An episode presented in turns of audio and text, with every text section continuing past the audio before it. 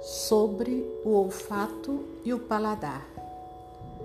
Quando aquilo que a vida apresenta é percebido como desagradável, sem sabor, sem alegria, sem tempero, fazendo-nos sentir ameaçados, enfraquecidos, diminuímos a acuidade olfativa e do paladar.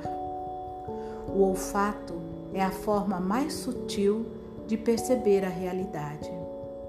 Quando algo não está bem, logo percebemos.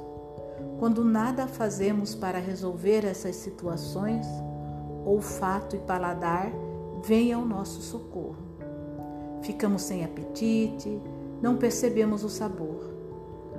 Os nossos sentidos são a expressão da nossa alma.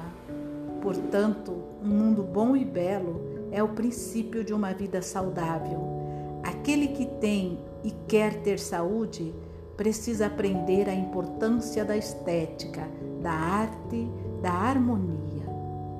Quando há ameaça à vida, quando há agressão, tortura, a percepção total é diminuída, todos os sentidos se fecham e diminuem sua capacidade perceptiva para que a sobrevivência esteja minimamente assegurada. Quando a vida se apresenta de modo bom e belo, seguro, terno, compassivo, gentil, hospitaleiro, podemos ter acuidade em todos os sentidos.